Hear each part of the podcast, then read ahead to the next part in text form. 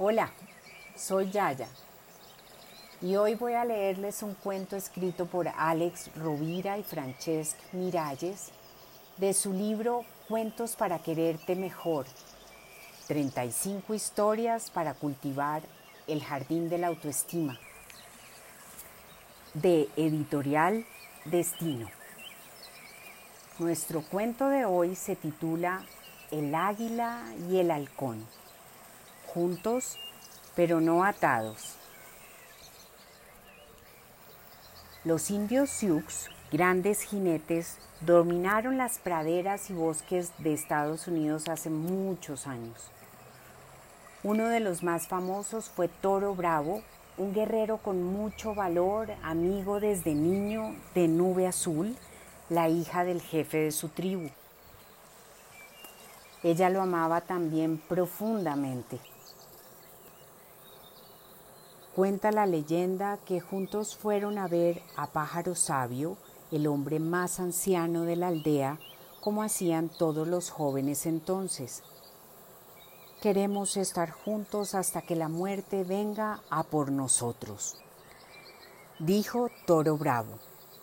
E incluso en el más allá, añadió Nube Azul, ¿conoces algún conjuro o una pócima que nos ayude?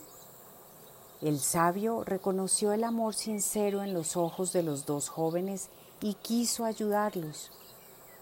Mm, sea algo difícil, pero quizá... No tenemos miedo, exclamó uno, ni somos perezosos, comentó la otra. Haremos lo que sea, gritaron los dos emocionados. Tranquilos, cada uno hará su parte. El anciano agarró entonces a Nube Azul por los hombros y le explicó que debía subir a la montaña más alta de los alrededores. Solo cuentas con la ayuda de tus manos para hacerlo. Con ellas y una red cazarás al halcón más bello y lo traerás vivo después de la luna llena.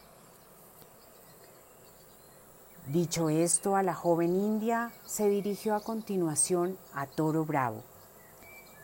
Tú, cuando alcances la cima de la montaña del trueno, debes capturar al águila más valiente con las mismas armas y la traerás el mismo día.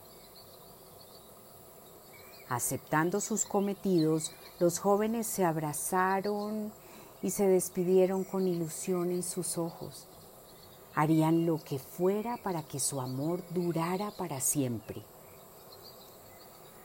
Días después, bajo la luna llena, se encontraron de nuevo los tres en la tienda del anciano. Cada uno había cumplido con su misión. Estaban muy orgullosos. Bien, bien, murmuró el anciano.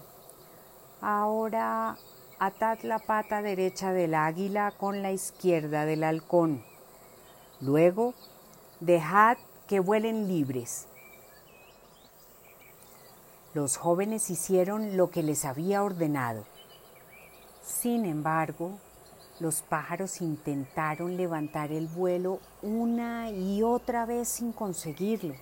Caían al suelo contra las piedras y se golpeaban las alas.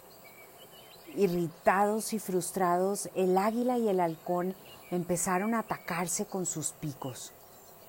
El anciano entonces los liberó y volaron lejos. Vosotros sois como estas aves, no lo olvidéis nunca.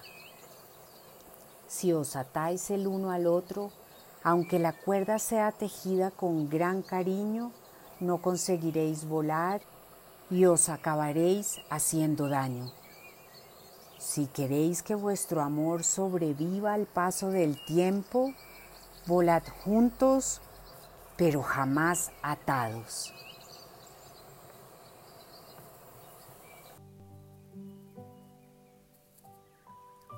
Para pensar y crecer.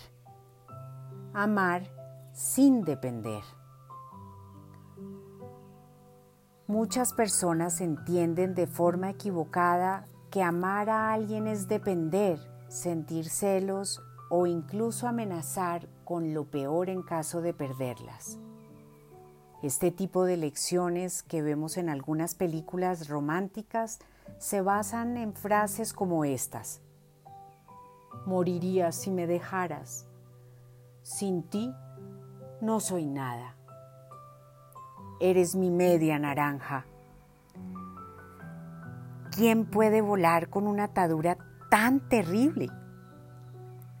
Si la otra persona moriría sin ti, te niega la libertad de decidir si quieres estar con ella. Si el otro nos necesita para hacer algo, qué pesada responsabilidad. Y una media naranja solo puede ser exprimida o se acaba secando. Mucho mejor ser una naranja entera. Por lo tanto, amémonos pero con la libertad de dos aves que vuelan bajo el mismo cielo.